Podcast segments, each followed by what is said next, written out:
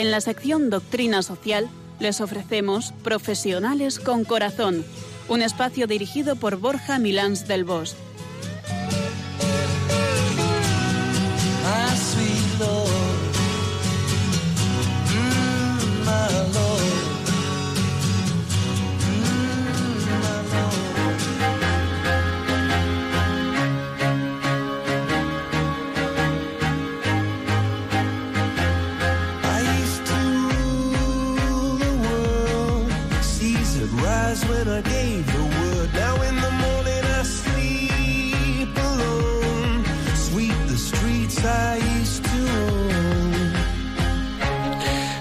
Buenas tardes nos de Dios en esta tarde de noviembre, en un viernes pues casi primaveral, aunque ahora por lo menos por Madrid refresca un poco, y antesala de la festividad de Cristo Rey, que celebraremos con alegría pasado mañana, domingo 20 de noviembre. ¿Qué tal estáis todos vosotros que nos acompañáis de viernes en viernes? Espero que por lo menos entre bien y muy bien, ¿no? Pues por mi parte, sin ninguna duda. Muy buenas tardes a todos y bienvenidos una vez más a este rato tan entretenido de profesionales con corazón. Confío en que hayáis tenido todos dos buenas semanas y que si ha habido adversidades, las hayáis podido encarar lo mejor posible. Muy buenas tardes a todos. Muy cierto, Piluca. Siempre nos encontramos con adversidades que tenemos que encarar con habilidad para sortearlas tan bien como podamos y seamos capaces. Y como te podrás imaginar, ¿adivinas la temática del programa de hoy? Claro que sí, Borja, claro que sí, siempre dando pistas desde el principio. Hoy, atención todos, vamos a hablar de cómo enfrentarnos a la adversidad. Vamos, cómo enfrentarnos al día a día y no solo al día a día, sino aquellos momentos especiales de nuestra vida en los que pues ya no hablamos de pequeñas dificultades del día a día, sino que las dificultades se vuelven más grandes, más gordas, más difíciles. Y para hablar de ello nos acompaña Antonio González, todo un emprendedor, un gran profesional y aún mejor persona que va a compartir con nosotros cómo se enfrentó a una serie de adversidades que encontró en su vida sin esperarlo. Y hoy también vamos a abrir una ventana para las llamadas que nos hagáis, las llamadas de teléfono y que nos respondáis a una pregunta que os haremos un poquito más adelante. Tomad nota del teléfono 91153 85 50. Repetimos el teléfono 91153 85 50.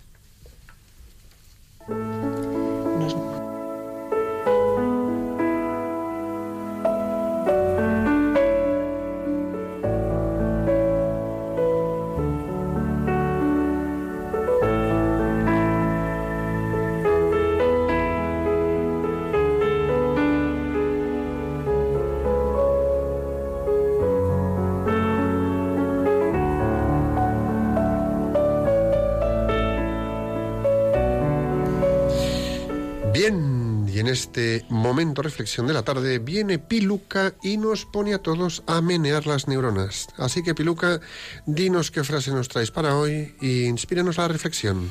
Pues mira, me metí en internet y he encontrado un montón de frases preciosas, así que animo a nuestros oyentes a que las busquen, ¿eh? citas sobre adversidad.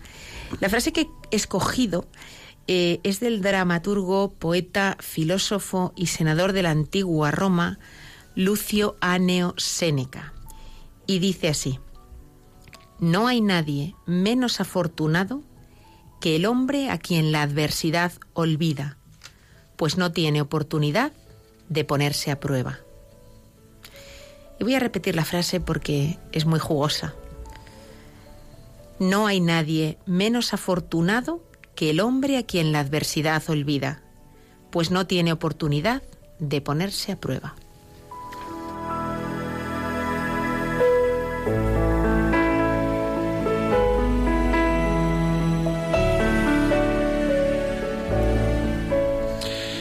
Supongamos que somos diamantes en bruto, es decir, un trozo de piedra aparentemente cristalina, sin forma determinada, que podría llegar a brillar, pero que por el momento no lo hace. ¿Qué necesita esa piedra preciosa para mostrarse en toda su belleza? Necesita talla, de pulido, necesita trabajo sereno y constante hasta que su, hasta que su brillo aflora y se convierte en una joya. Necesita adversidad. El proceso de tallado y pulido se hace con esmeril, un proceso lento que se convierte en sí mismo, perdón, esmeril y diamante, un proceso lento que se convierte en sí mismo en una adversidad para el brillante. La piedra preciosa va siendo sometida a desgaste y si se calienta demasiado se echa a perder, si se rompe perderá su valor. Sin embargo, llegará a su máximo esplendor y brillo poco a poco. En la vida necesitamos adversidades para forjarnos sólidos, estables, rectos y sensatos. Si todo fuese fácil, si todo nos viniese dado, si todo estuviera a nuestra voluntad y capricho, acabaríamos desmoronándonos ante lo más insignificante y el más insignificante de los contratiempos. Necesitamos de la adversidad para crecer, para encontrar en nuestro interior las fortalezas que tenemos, los talentos que tenemos ahí, para hacerlo aflorar. Pero también tenemos que ser conscientes que mucha adversidad nos puede romper, pero es en ella donde sacamos lo mejor que hay de nosotros. Cuánto aprendemos de las pruebas que nos pone la vida. Un aprendizaje que no es en vano, porque nos prepara para enfrentarnos a las dificultades que pueden venir más adelante. Y porque si sabemos sacar los mejores aprendizajes, harán de nosotros mejores personas. Las adversidades nos enseñan a ser comprensivos con quien sufre, nos enseñan a ser sensibles, a ser personas capaces de reaccionar, nos dan la oportunidad de sobreponernos, de desarrollar la capacidad de enfrentarnos a grandes retos, de generar algo nuevo desde las cenizas, como el ave fénix, de levantarnos y de luchar por nuestros ideales. Las adversidades sacan de nosotros la creatividad, la imaginación, la constancia, la fortaleza, haciéndonos personas consistentes y enteras. Y lo que es más importante, es que hacen de nosotros personas de fe. Ojalá seamos de esos que aprenden y extraen lo bueno de todas las experiencias de nuestra vida. Seamos de esos que hacen de las situaciones difíciles oportunidades para crecer y para sentar en solidez nuestros valores, nuestros principios y nuestras creencias.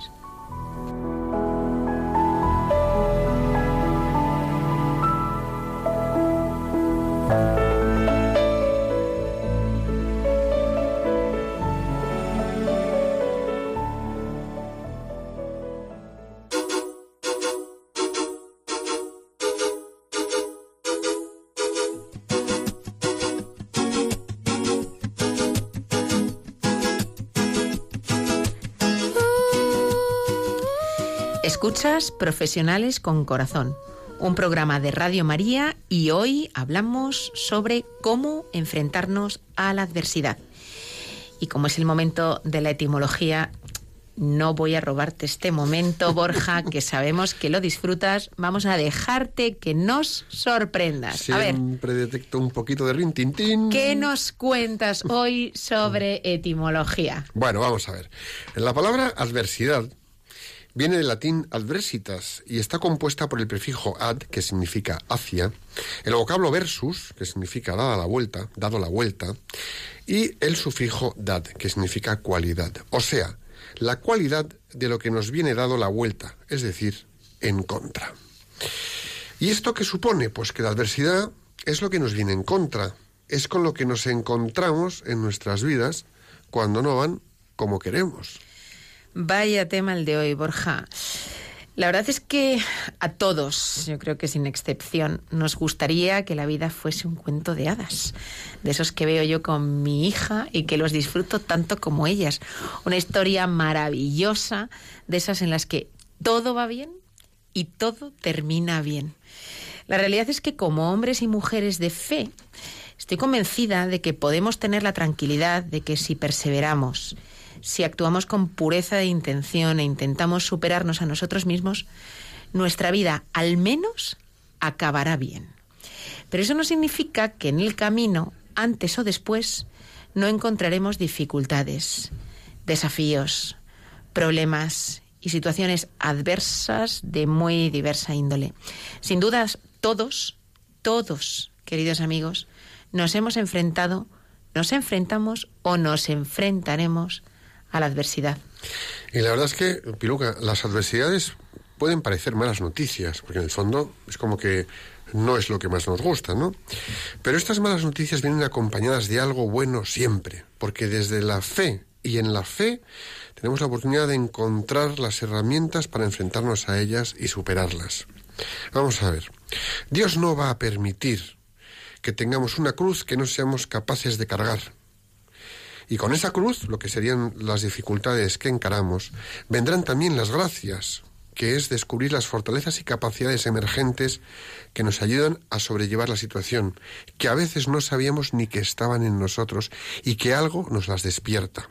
Así que como cristianos, nunca debemos dejarnos abatir por la, por la, por la adversidad. Es que he derrapado.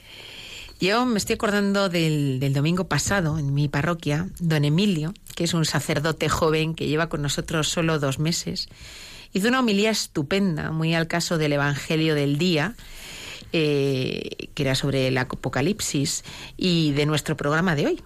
Y desde aquí la verdad es que le doy las gracias porque además de ayudarme personalmente, estoy segura de que eh, las cosas que él dijo en esa homilía pueden ayudar a los que nos acompañáis esta tarde. Él hablaba, él hablaba precisamente de las distintas formas de enfrentarnos a las situaciones difíciles que la vida nos presenta y nos daba tres opciones para enfrentarnos a ella.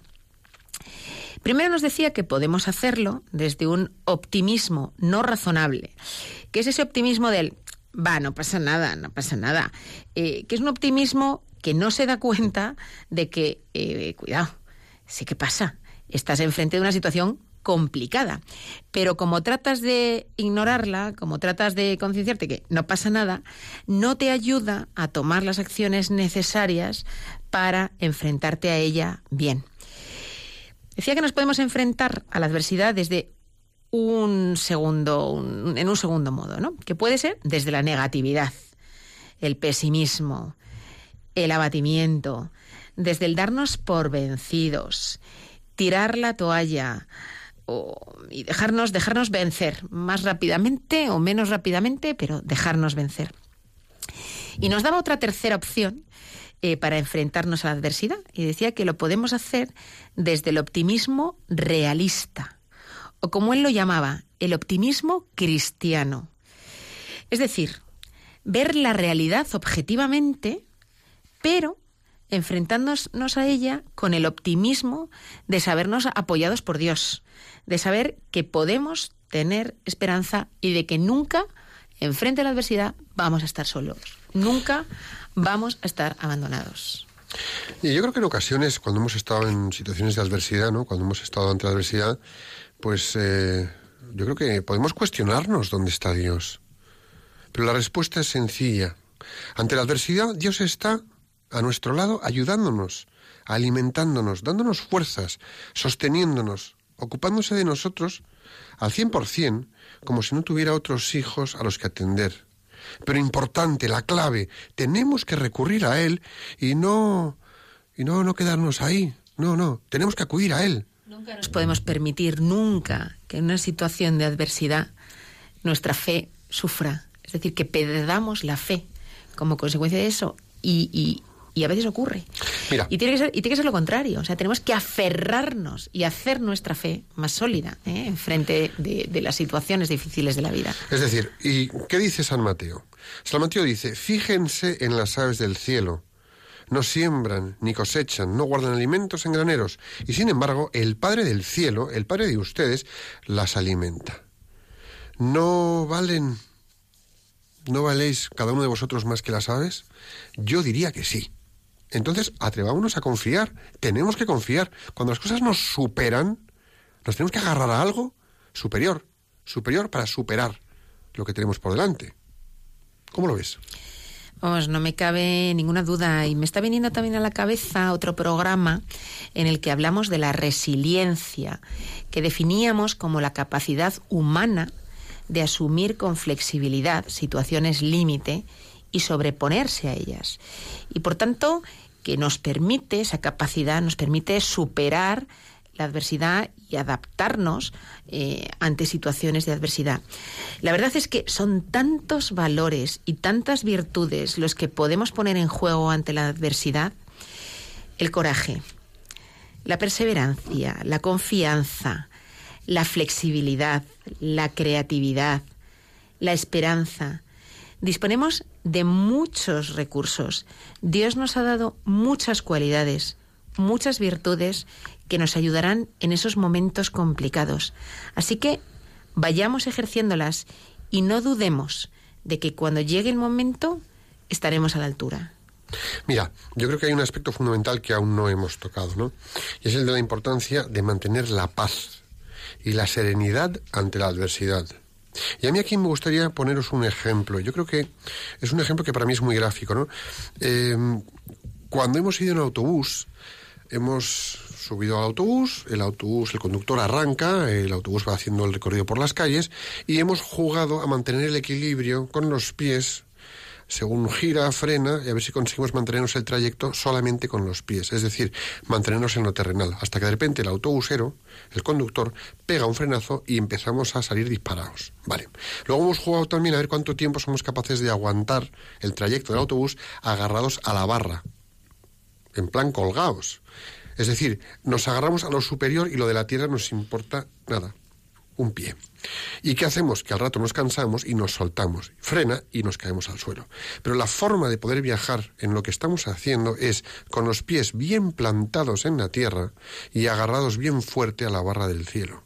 Y así nos enfrentaremos a cualquier adversidad, que es en la realidad de lo que tenemos que abordar y agarrados a lo superior que nos va a sujetar, ¿no? Me ha gustado tu ejemplo, Borja. Me ¿Has ha visto? Entonces, ¿qué pasa? Que la ansiedad y el estrés que puede enfrentarnos, al, bueno, al, que nos puede enfrentar cualquier situación, eh, esa, ese, ese estrés que nos genera cualquier adversidad, eh, lejos de ayudarnos, nos va a perjudicar, nos va a bloquear y nos va a debilitar. Es decir, no podemos ir estresados y agobiados. Tenemos que parar y serenarnos, ¿no? Cuando la ansiedad excede, eh, excede los niveles normales, por llamarlos de alguna manera, puede generar falsas alarmas o estados de alarmas que nos dejen fuera de juego, ¿no? Y puede hacer que sobredimensionemos el problema y lo hagamos aún mayor de lo que realmente es.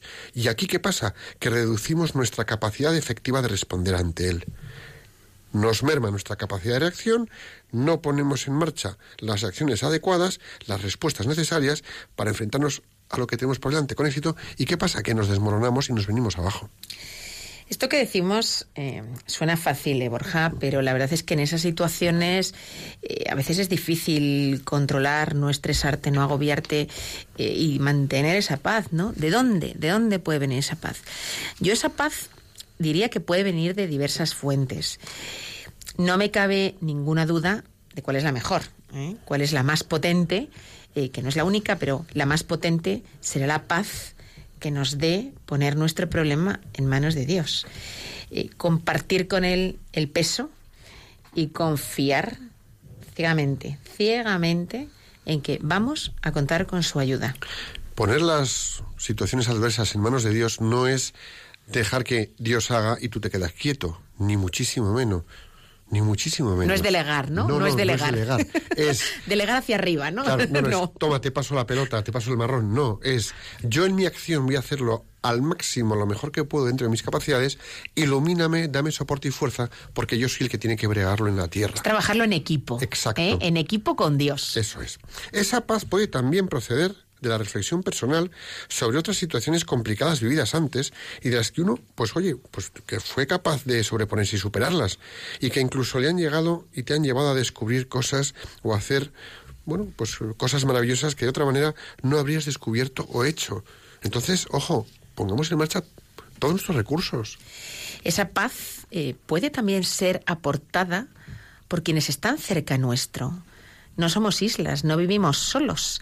Eh, somos seres sociales y nos pueden ayudar mucho quienes están cerca.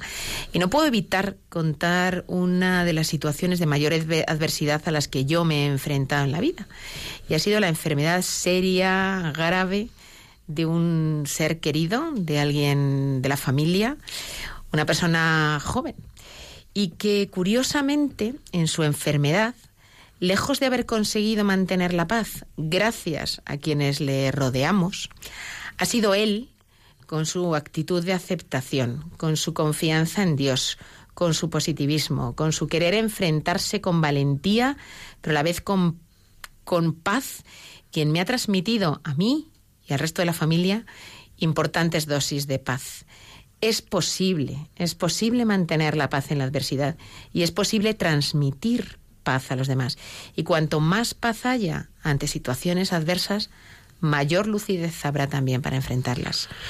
Y te digo que la paz, la serenidad, esta de la que hablamos, solamente la tenemos cuando tenemos el corazón lleno. Con lo cual, para enfrentarnos a la adversidad, tenemos que ponerle coraje. Y el coraje, la raíz cor, significa corazón. Entonces, cuando nos enfrentamos a la adversidad, tenemos que encararla con coraje, con corazón. ¿vale? Y con un corazón lleno de Dios, yo volviendo al ejemplo. Absolutamente. Esta persona eh, de quien hablo, eh, que gracias a Dios sigue viva después de cuatro años del muy, muy, muy, muy serio problema, en seis meses pidió la unción de enfermos tres veces. ¿eh? Eh, o sea, que dijo, no, yo tengo que estar lleno de Dios, ¿eh? preparado para cualquier cosa. Y la paz que le pudo infundir, pedía por él, ¿eh? la paz que le pudo infundir eh, esa, esa unción de enfermos fue espectacular, espectacular. Pues ahí está el tema, ¿eh? Creo que vale también la pena reflexionar sobre el rol de los demás, del prójimo, del amigo, de la comunidad o del ser amado, ¿no? Frente a la adversidad y al desasosiego que ésta produce o del que podemos jugar nosotros mismos cuando alguien cercano a nosotros se enfrenta a la adversidad. En esas situaciones, cuánto ayuda que alguien te acompañe, que contenga tus caídas y haga que tu ánimo no caiga tan bajo, que te cobije, alguien que te apoye, que, te, que esté ahí cerca. El Antiguo Testamento, eh, el libro de los Proverbios, tiene una cita preciosa que dice, el amigo ama en cualquier ocasión y un hermano nace para compartir la adversidad. En la adversidad del hermano debemos estar. Pensemos qué tipo de persona somos. Yo me he hecho esta pregunta. ¿eh? ¿Qué tipo de persona soy yo? ¿Soy de los que se acerca a aquel a quien le va bien?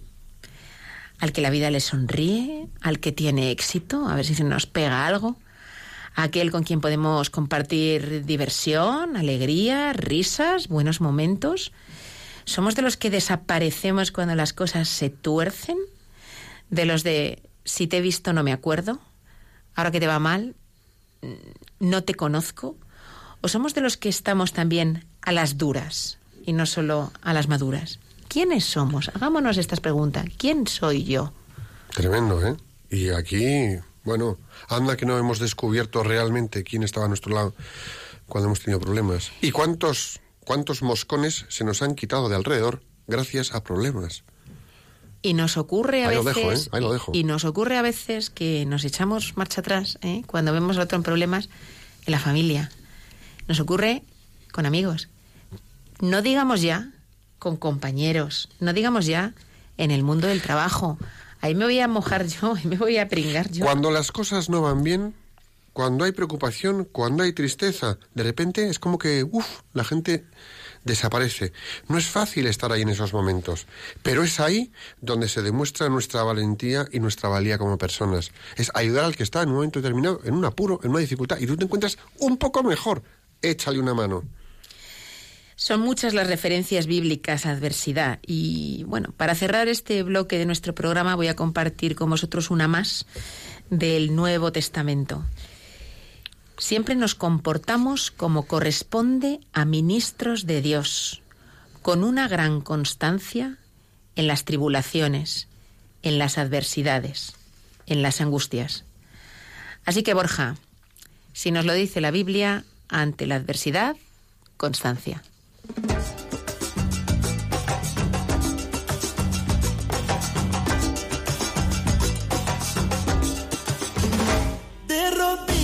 Yo te pido, escucha mi oración, un humilde enamorado que perdió su corazón.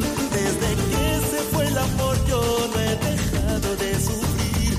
Sin cariño no sé qué será de mí. No es tanto lo que pido, mi querido redentor. Escuchas Profesionales con Corazón de Radio María y hoy estamos hablando de cómo afrontar la adversidad. Y para hablar del tema nos acompaña Antonio González. Antonio, bienvenido a Profesionales con Corazón. Muchas gracias, Peluca. Eh, saludos a todos los oyentes de Radio María. Bueno, Vamos a presentarte, Antonio. Antonio es mexicano. Su acento le delataría, aunque no lo dijésemos. Él es ingeniero industrial por la Universidad Anáhuac en Ciudad de México y dirigió una gran empresa hasta que surgieron problemas serios que le llevaron a tomar la decisión de abandonar su país y venir a España literalmente con lo opuesto. Y aquí, después de muchas dificultades, ha conseguido poner en marcha y crear una empresa, Alborada, con un proyecto, un producto de belleza muy innovador, dos marcas, Silken Oil y Albufera, que ha conseguido desarrollar cuando estaba a punto de tirar la toalla. literal, ¿verdad? A punto de tirar la toalla. Bueno, también vamos a decir que Antonio es un hombre fantástico, hay que decirlo. Pero hay que decir, lo mejor de él es que tienes una familia estupenda, estás casada con tu mujer, evidentemente, y tienes cuatro hijos fantásticos. Eh, bueno, pues una familia además misionera, ¿no? Que estás todos los días haciendo testimonio de fe y que hacéis una labor fantástica por ahí. ¿Cierto? Sí, sí, sí. Bueno, Antonio, eh, como nosotros hacemos en este programa una, una pregunta nada más, que es ¿qué es para ti el tema del programa de hoy? Eh, eh, antes de que yo te haga la pregunta, me encantaría que contaras brevemente un poco tus circunstancias adversas y luego te hago la pregunta. ¿Te parece bien? Perfecto. Pues micrófono para ti, cuéntanos un poco, ubícanos, que nos- todos los amigos que nos escuchan sepan tu historia y a partir de aquí seguimos. Venga.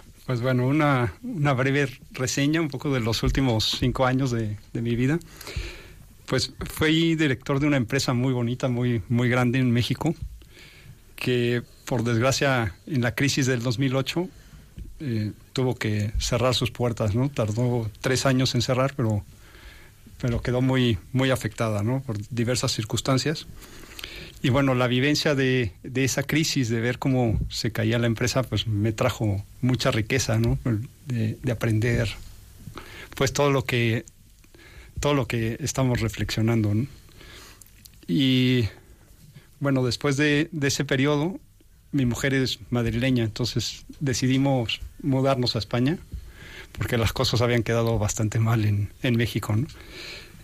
Y entonces ella vino un año antes, un, año antes que yo, y nos hospedamos en casa de, mis suegros, mis cuatro, mis cuatro hijos.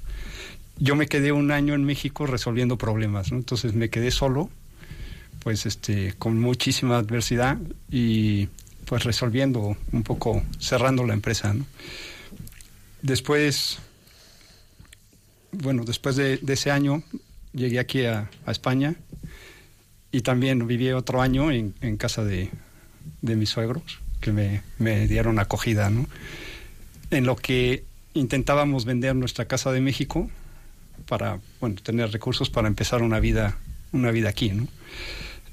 Entonces, pues después de, después de este, de este año, eh, bueno, ya llegué aquí a, a Madrid y me di un tiempo de reflexionar, ¿no? Un poco me aconsejaba por, por amigos consejeros y me viene a la mente pues una, una reflexión, ¿no? Que cuando hay una tormenta no puedes, no puedes mirarte en, el espejo del agua, ¿no?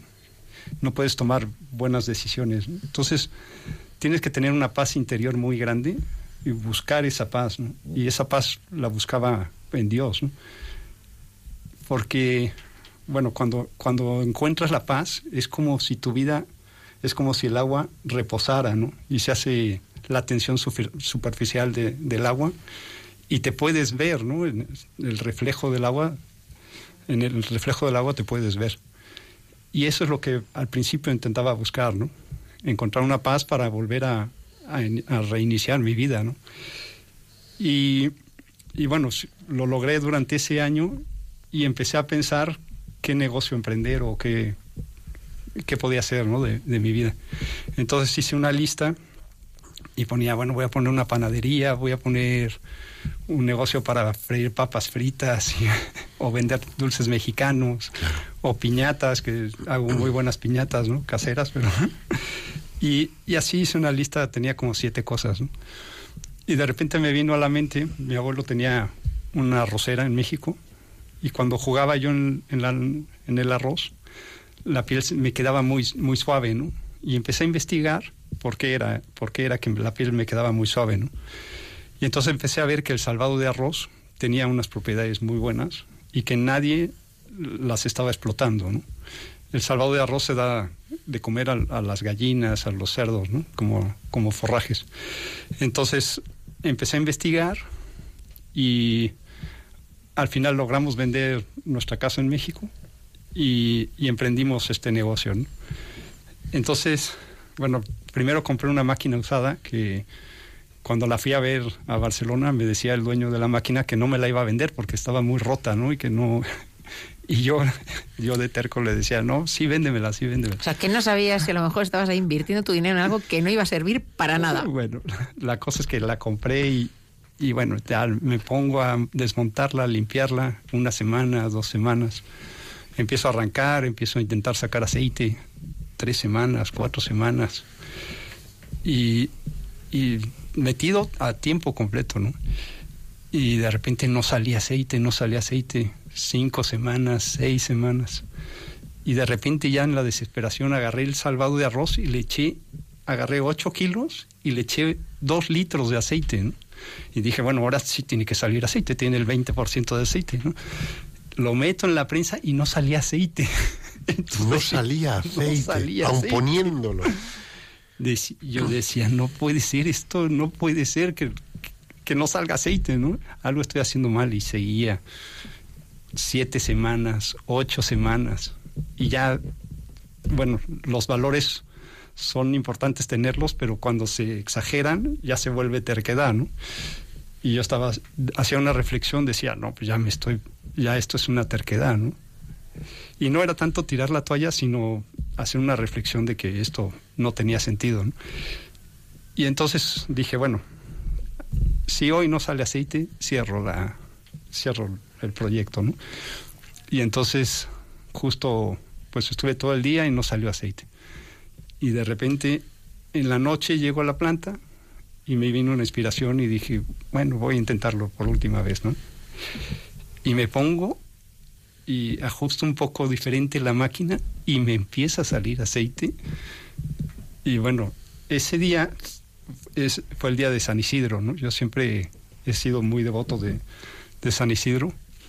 Y pues estoy seguro que, que San Isidro me hizo ahí el milagro, ¿no? Porque, porque fue como una inspiración de repente de que moví ciertas cosas que, que empezó a salir aceite. Además, fíjate que tú te habías puesto el límite en ese día y ya lo habías dejado. O sea que fue un intento que no contabas con él. O sea, tú eso ya mm, dices que te vino la inspiración, pero tú realmente ya habías dado el tema por finalizado recoger. unas horas antes, ¿no? Iba a recoger las cosas y a cerrar el... O sea, te, veías ya prácticamente roto. Es decir, ya no veías camino, Sí. no veías salida. Estabas, bueno, pues sí, a ver, agarrado a Dios, pero ¿dónde estás? ¿No?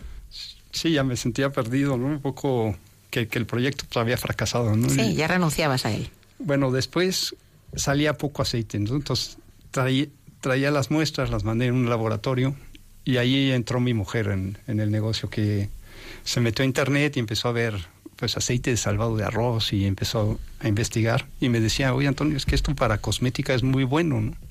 Yo lo quería para freír patatas y para y que se vende mucho más barato, ¿no? Entonces el negocio como yo lo concebía no salía tampoco, los números no salían. Y estaba yo desesperado de que no, no salían los números. Y entonces mi mujer, yo no le hacía caso y ella se puso a, a regalárselos a, a sus amigas y resulta que la piel se les, como se, les hidrataba, se les nutría y, y, se les ponía más suave. Entonces sus amigas se lo empezaron a pedir. ¿no? Y entonces cuando fue cuando ya caí- me cayó el 20 que no, que el negocio no era para, para hacer comida, sino para, para la cosmética. Y este y empezamos pues bueno, eh, ahí empezó todo, el- plan cambió y, nos pusimos un poco a, a- fabricar el aceite, pero para, para cosmética.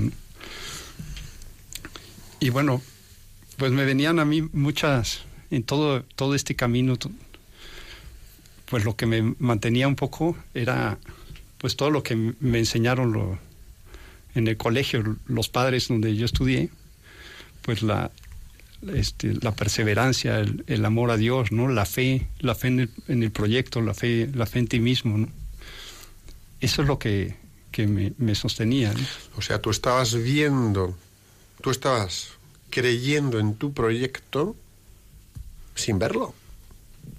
Sí, es un proyecto que, que hasta lo, lo logré patentar, ¿no? No, existe, bueno, si, si es una patente es que no existe. no existía. No existía. Con lo, cual, con lo cual, toda la adversidad previa y los detalles de aquella adversidad, las circunstancias de aquella adversidad y los momentos críticos de aquella adversidad, desde que estáis en México hasta que os tenéis que venir, todo, que es eso, adverso, que es tremendo, que se pone en contra, que es una vida en contra tuya, al final tiene algo bueno que ni imaginabas que iba a suceder, incluso en el momento límite en el que decías, tiro la toalla. Sí, me, acuerdo, me llegaba a la mente una anécdota de un, un amigo que me decía, me contaba, bueno, era un compadre que tenía una vaca y, y, y, bueno, vivía de la vaca y lo ordeñaba todos los días y con eso mantenía a su familia, ¿no? Y de repente los la vaca se hacía más vieja y, ya no le daba tanta leche, el precio bajó y ya no vivía de, no podía vivir de la vaca, ¿no? Entonces llega con su compadre, oiga, compadre, es que ya no puedo vivir, no, no me alcanza. Y le dijo su compadre, sí, yo te voy a ayudar, no te preocupes. Ay, gracias, compadre, gracias. Va a la casa, saca una pistola y mata a la vaca. Y, compadre, acabas de matar mi vaca, ¿cómo es? ¿Ahora de qué voy a vivir? Deja la vaca, ni qué vaca, salte a trabajar, busca trabajo y vas a vivir mejor. Entonces, de repente de esas crisis se hacen cosas nuevas, ¿no? Hay veces que nos encerramos en ver, en ver nuestro plan, ¿no? Pero en mi vida, pues Dios ha escrito este sobre renglones torcidos, ¿no? Lo que pasa es que eso es verdad que se ve a posteriori, se ve a posteriori, pero cuando estás metido en el problema es muy difícil verlo. Yo creo que es muy útil, es muy útil que, que- que cada uno reflexione, pero seguro que todos hemos tenido situaciones en las que a posteriori nos hemos dado cuenta que una situación que parecía terrible, pues al final ha podido ser hasta positiva. ¿eh? A lo mejor hay otras que no. Simplemente has aprendido cosas de ellas, pero, pero algunas se han convertido hasta en positivas, ¿no? Entonces yo creo que es importante que hagamos ese ejercicio, ¿no? Que tú estás ahora compartiendo con nosotros, de decir, hombre, visto hoy, visto hoy este problema por el que yo he pasado, pues a lo mejor puedo decir hasta que ha sido una bendición de Dios. A lo mejor puedo decir hasta que ha sido una bendición de Dios porque nos estimulará, nos ayudará, nos hará más fácil enfrentarnos a adversidades que nos vengan en el futuro, ¿no? Sí, sí. Pues un poco y, y también la- las las fuerzas que en, en- en esos, en esos momentos, ¿no? Que ves que todo está de cabeza y tu mundo se, se, se desmorona, ¿no? Pues la- el, el ideal de, de sal- de salir adelante, ¿no? Lo- un poco lo que decías, Borja, de si, si Dios, si los pájaros no anidan y, y Y tienen de comer. no tienen que, tienen que comer, ¿no? Claro. No se preocupan y no hacen presupuesto, sino Claro. este pues un poco si que Dios nos quiere, ¿no? Tal vez a veces no nos damos cuenta que Dios está atrás de nosotros siempre. Y a la historia que has contado de lo de la vaca, hay una segunda parte. Y es que al año siguiente el compadre pasa otra vez a visitar a este. Y según va acercándose a su casa, ve que hay alrededor de la casa plantaciones y plantaciones y plantaciones de eh, pienso, de, de maíz, de forraje para los animales. Y le pregunta, oye, ¿y todo, esta, todo este forraje, todo este maíz para los animales que, que vendiste las tierras? Dice, no, saqué el último saco de pienso que tenía para la vaca, haré un poco en la tierra de aquí delante y dije, al menos comeré maíz una temporada.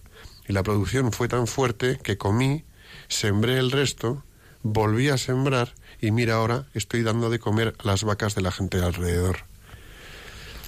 Sí, sí, así es. así Con lo es. cual, muchas veces tenemos que tener la frialdad serena, no la frialdad porque seamos unos insensibles, sino la serenidad sensata de saber que ese desierto que estamos atravesando, que esa angustia que estamos padeciendo, esa tensión que nos está machacando y que nos está haciendo que la cabeza esté llena de canas, ¿vale?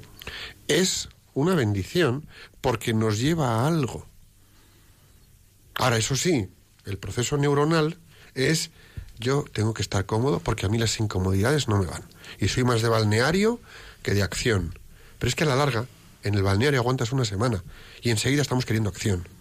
Con lo cual sepamos leer con una mirada global nuestro contexto adverso, porque tenemos una escuela que nos va a sacar de dentro lo mejor que tenemos. Y esas adversidades nos las pone Dios en el camino. Caramba. Y luego a mí también de tu historia eh, me, llega mucho el tema de lo de los plazos. ¿eh? ¿Eh? Los plazos. Hoy va a ser el último día o esta semana va a ser la última que intentes sacar el aceite y acaba el día ya no lo intento más. Luego mira tú por dónde. Te llega ahí la algo que te dice, venga, una vez más, una vez más. Yo creo que a veces ponemos plazos, nos ponemos a nosotros mismos, se los ponemos a los demás y en la adversidad se los ponemos hasta a Dios. ¿eh? Y nuestros tiempos no necesariamente son los tiempos de los demás, nuestros tiempos no necesariamente son los tiempos de Dios. Eh, y yo estoy de acuerdo contigo que efectivamente hay cosas terrenales, mundanas, si quieres, pues que a lo mejor no debemos de llegar a la terquedad. Pero que es verdad que necesitamos fuertes dosis, dos- dosis de paciencia, de constancia, de perseverancia. Yo, de hecho, voy a recomendar una película, que a mí es una película que me encanta, ¿Cuál? que se titula Prueba de Fuego. Ay, qué buena es. Y, y es aplicado al matrimonio. Muy ¿eh? potente, ¿eh? y, y que yo recomendaría a nuestros a nuestros oyentes que, que se hagan con ella o la busquen en internet y la vean. Cómo a veces humanamente ponemos plazos y ya nos damos por satisfechos porque, oye, bueno, hemos dicho, mira, voy a ponerme un plazo razonable, si se consigue, bien, y si no se consigue, pues lo he intentado. Y es que ya lo he intentado todo. No, no, pues es que a lo mejor no lo has intentado todo. A ti, Antonio, te quedaba ese último intento que estuviste a punto de no hacer. ¿eh? En esta película hay mucho de esto también aplicado al matrimonio, ¿no? De, bueno, ya lo he intentado, no lo he conseguido, pues ya está. ¿eh? Y, y no, no, no, no, no. A lo mejor hay que ¿eh? estirar, estirar, estirar, seguir intentando. Y ahí- Dar un, dar, dar un metro final de esfuerzo. Sí, y ahí, ahí, bueno, en mi caso es muy importante la ilusión, la ilusión de, de crear algo nuevo, ¿no? De, de, de hacer algo, ¿no? Tú, es esa fe, la ilusión te da la fe de, de- de que vas a salir adelante, ¿no? El proceso pues continuó porque al, principio salían unas gotitas, ¿no? Yo estaba feliz, ¿no? Tengo unos videos de cómo salían unas gotas y las contaba, bueno, salieron 60 gotas en un minuto y, y ahorita, bueno, ahora salió un chorro, ¿no? Pero ese proceso pues, fue de año y medio para, para ir haciendo la eficiencia de la planta, ¿no? Que, que de esas gotitas al chorro, pues hay mucho trabajo, mucha tesonería, mucha investigación, mucho lápiz, ¿no? Muchas horas atrás que y es la ilusión, esa ilusión la que la que te hace que, que dice matemáticamente si el salvado tiene el 22% de aceite, pues, ¿por qué no va a salir, no? Tal vez no saco el 8, pero sí le tengo que sacar el 12, el 14, ¿no? Y, y con un poco fundado, pero la- bueno, te va moviendo el- el- la imaginación y la ilusión de, de hacer las cosas, ¿no? Porque durante este proceso, evidentemente, tú estabas a tu labor de emprendedor, a tu labor de ingeniero, a tu labor de descubridor de este aceite, de este, bueno, a producirlo, pero detrás tú tenías en casa unas circunstancias de una familia, de unas, bueno, Ni más ni menos que cuatro hijos. que no es poco, mujer, mujer y suegros, mujer y suegros, tenías el pack completo. Entonces, estás arrancando algo, empezando de cero en España, habiendo dejado toda una historia de vida profesional, trabajo, esfuerzo en México, entre comillas, viviendo de prestados, son tus suegros, fenomenal, pero con unos hijos, unos colegios, es decir, caramba, y tú ahí, dale que te pego aguantando el tirón y apretando dientes para seguir para adelante. Sí, ahí toda, toda la familia ha, ha participado, ¿no? En el, en el proyecto, pues la, la empresa es parte de, parte de la familia, ¿no? Porque, pues, los niños también, también ponen, ponen su, su granito de arena porque no me ven entre semana, ¿no? Entre semana yo me voy a Valencia, que es donde está la, la fábrica, y pues nada más los veo el fin de semana. Entonces ellos mismos me dicen, oye papá, ¿por qué no estás aquí? ¿no? Claro, la planta la has montado cerca de los arrozales, ¿no? cerca de los arroceres, porque el, el arroz es como una manzana que la cortas una vez que pasa por el molino, el salvado se, se oxida, ¿no? Es como Claro. una manzana cuando la abres se empieza a, a poner negra, ¿no? Entonces hay que sacar rápido el aceite antes de que, se- de que se oxide, ¿no? Claro. Entonces, pues yo les digo a mis niñas, les digo, miren, hay, hay personas como los marineros que tienen que subirse a un barco y tal vez tienen que irse a América a cruzar el mar y luego no regresan hasta dentro de dos meses, ¿no?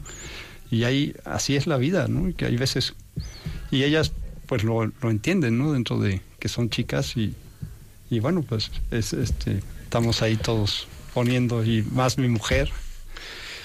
¿Qué, ¿Cuál era tu discurso interno? ¿Qué te decías cuando iba pasando una semana, dos semanas, tres semanas, cuatro semanas, siete semanas? ¿Qué te decías? ¿Qué, cuál era, ¿Qué ideas te pasaban por la cabeza? Bueno, pues es muy, muy difícil porque estaba, pues yo estaba solo, ¿no? No tenía empleados y, no tenía ni con quién hablar ahí en el almacén encerrado, pues casi todo el día, ¿no? Y este, pues muy concentrado, ¿no? En, en, en el, en el trabajo. Lo que sí, fue, por ejemplo, en estas adversidades, pues te llegan, hay muchas muchos momentos en el que te puedes deprimir, ¿no? Y yo lo sentía mucho, ¿no? Este, sobre todo cuando iba para allá, decía otra vez ir ahí al almacén, a estar encerrado, a, Y para y- nada, seguramente. para, y no estoy sacando nada, ¿no? Y si No. voy, voy, voy y no hago nada, no logro nada. gastando dinero y ¿no? haciendo esfuerzo y este y hasta me deprimía ¿eh? nunca había sentido yo una, una depresión ¿no? y, y, y es que te, te oprime todo es como si, si te metieran en un tanque y te, te apachurrara todo pero no, no el cuerpo sino también como que tu alma tu psique ¿no? y este es muy muy feo salir de eso es muy Pero bueno, yo estoy segura de que en este proceso pues has sentido también la mano de Dios, ¿no? Y a mí me está me está recordando también esta otra historia, ¿no? Que dice dice, "Oye, oye Dios, ¿no? El día que se encuentra uno con él dice, en este momento de mi vida qué mal lo pasé y, y no vi tus huellas, tú no estabas ahí." Y Dios le dice, "Las huellas que viste eran las mías, te llevaba en brazos." Te llevaba en brazos. Casi nada, ¿eh? Casi Claro. nada. Sí, yo soy un hombre de fe, pero un- no porque por estudiar o por leer, sino por haber vivido la fe, ¿no? La, la- porque Dios me ha he sentido cómo me lleva, ¿no? Y sería yo un incoherente si no creyera, porque porque he sentido tan fuertemente el, acom- el acompañamiento de, de Dios en mi vida que yo sé que no me va a dejar solo, ¿no? Y me da fuerza para, para seguir, ¿no? Y seguramente sin la adversidad no lo hubieras sentido tan intensamente. Ah, seguro, seguro. Y sin la adversidad no habría hecho, sin la adversidad no habría hecho este descubrimiento. Vamos a recordar el teléfono a nuestros eh, amigos que nos escuchan, 91 153 8550. Eh, a ver si viene una llamadita y nos cuenta una de las personas que nos llame, a ver si nos llama una persona y nos cuenta, no nos cuenta el problema, nos cuenta qué hizo para enfrentarse a la adversidad. Pues, eh, Antonio, eso es un. Eso es un, desierto, tú has cruzado un desierto, porque tenías la presión de dejar un país, cerrar una empresa, cruzar el Atlántico, venirte con lo opuesto literalmente, alimentar a cuatro hijos, cuidar a una mujer, acabar en casa de los suegros, trabajar en algo que en el fondo no tienes la certeza de que va a producir lo que esperas que puede producir. Tremendo. Y seguir ahí, y ahora se te ve con una gran sonrisa. Entonces, ¿cómo estabas? Bueno, siempre, siempre yo, co- yo creo que se me, se me veía igual la sonrisa, ¿no? Yo le conocía en aquel periodo y tengo que decir que la sonrisa era la misma. La sonrisa por fuera era la misma, por No, dentro no, sería otra bueno, cosa. ¿no? bueno, yo creo que quien está lleno de Dios No, tiene la sonrisa, una sonrisa verdadera. La paz, la paz interior, esa, esa paz, ese espejo, encontrar y buscar el espejo de tu alma, que, que no se, que no sea un remolino, que no haya olas en- dentro de ti, ¿no? Claro. Y eso te, la, te lo da Cristo, te, te lo da. ¿Cómo, ¿Cuál era tu oración? ¿Cómo, en esas situaciones de adversidad, en qué momentos decías, ahí voy, ahí, estás en delante de la máquina, has echado unos cuantos kilos de arroz y ahí no sale nada. ¿Has rezado delante de la Ah, máquina? pobre. La máquina. Pobre, pobre de Jesús, ha de estar con, con unos tapones en los oídos.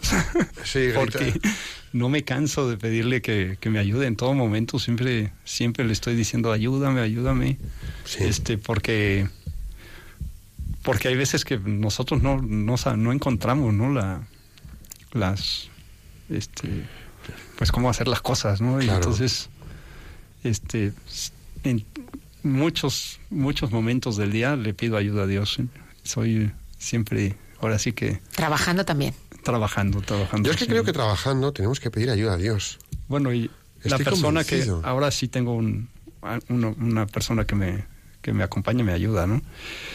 Y yo creo que ha de, tal vez pensará que estoy loco, pero es que siempre le digo, si Dios quiere, espero Claro. en Dios. Claro. y siempre, eh, la persona, bueno, esta persona también es creyente, entonces, bueno, también no, no dice que no, ¿no? Y es que además yo creo que muchas veces eh, hay una, a ver, es una frase hecha, ¿no? Es que si Dios quiere, Sí. pero es que literal, cuando estamos en- con un proyecto difícil entre manos y se nos pone cuesta arriba la situación y no conseguimos sacarla adelante, tenemos que hacer una oración de, bueno, y si Dios quiere, lo sacamos adelante. Y luego, y luego cuando sale bien, el gracias a Dios. Hombre, por favor. Sí. Claro, pero, pero además mm, con normalidad. Eh, es decir, yo creo que es, que, yo creo que es una cosa que, que- tenemos que dejar de hacer automáticamente y decirlo de verdad. Li- literal. Yo creo que es una cosa que, que, que, que tenemos que hacer si Dios quiere y dar gracias a Dios. Yo, por ejemplo, yo, pues una cosa que digo de verdad, cada vez que cierro un programa, eh, mm, de formación, una conferencia, un taller. O sea, gracias a Dios que he conseguido cerrar esto. Gracias. Y me quedo tan contento. O sea que, bueno, es, es, es, es fundamental. Y dar las gracias por haber pasado esta situación. Y luego incluso agradecerlo de alguna forma especial. ¿No te parece? Sí, sí. Pues sí, de, de, de, la- de las crisis se aprende, ¿no? Los japoneses dicen, no le llaman crisis a, a sus crisis, ¿no? Les llaman oportunidad, Sí. ¿no? Y sí, realmente es una oportunidad, ¿no? Todas las... la- la- los momentos malos, pues bueno, es cuando tienes más oportunidad de transformar y de crear. Vale. Bueno, tenemos una llamada. Eh, María Antonia, ¿cómo estás? Eh, nos llamas de Cádiz, ¿verdad? Hola, María Antonia. Hola. Bueno, no sé si se- está ahí, María Antonia. Hola. Hola, hola, buenas. Buenas tardes, María Antonia, ¿cómo estás? Buenas tardes. Eh, Hola. sí, buenas tardes. María Antonia, cuéntanos, cuéntanos qué hiciste para superar tu adversidad. No nos cuentes la adversidad. ¿Qué hiciste para superar la adversidad? Rapidito, cuéntanos. Pues mira, para hacer la versión, me agarré a Dios como pude, me caía, me estaba porque era como un niño que estaba empezando, tenía Dios que... Pero al final, Bueno, tenemos un poquito de dificultad con la conexión. Eh, si pudieras moverte de sitio, vamos a, vamos a tener que, bueno, pues eh, te agradecemos la llamada, pero debe ser que, bueno, pues estás a lo mejor en una zona de, de baja, de poca cobertura. Y además es que estamos, ha volado el programa, o sea, se nos han ido ya los tiempos, con lo cual, eh, bueno, pues lo que teníamos previsto, eh, con un tema tan de adversidad, mm, Antonio, tienes que venir a otro programa, porque esto da para mucho, ¿eh? Bueno, bueno. Da para mucho. Una historia preciosa y de la que hay mucho que aprender, ¿no? Cuánta gente en un momento de crisis ha perdido el trabajo y en ese contexto, pues a lo mejor se ha desesperado. eh, o en situaciones personales de otro tipo, o incluso sin haber perdido el trabajo, ¿no? Dificultades en las que se encuentra uno en su vida, en su vida profesional. Yo creo que tenemos mucho, mucho que aprender de la entrevista de hoy. Y te digo, eh, si te dejas, hasta te llevamos, te traemos el direct- directamente el siguiente programa, porque esto da para mucho jugo. Lo hablamos luego. Eh, hemos volado por el programa, se nos van los minutos y, y tenemos que despedirlo. Por lo menos vamos a hacer la oración, la oración de- del plan de acción, que no lo hay. Rezar cuando hay dificultad. Ese es el plan de acción. Eh, Señor, te pedimos que todas las personas que nos están escuchando sean capaces de enfrentarse a la adversidad del día a día y encarar con serenidad el momento actual, desarrollar plenamente las capacidades que de ti han recibido y así contribuir al bien de las personas que pongas en su camino profesional y familiar. Jesús, en, ti confiamos.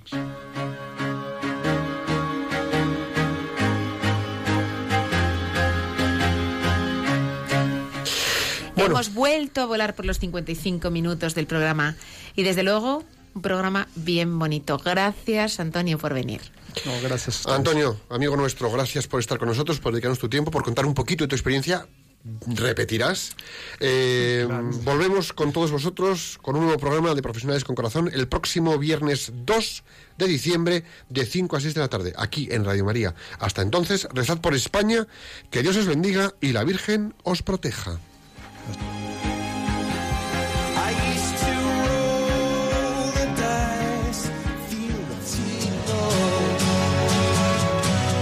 Mm. Mm.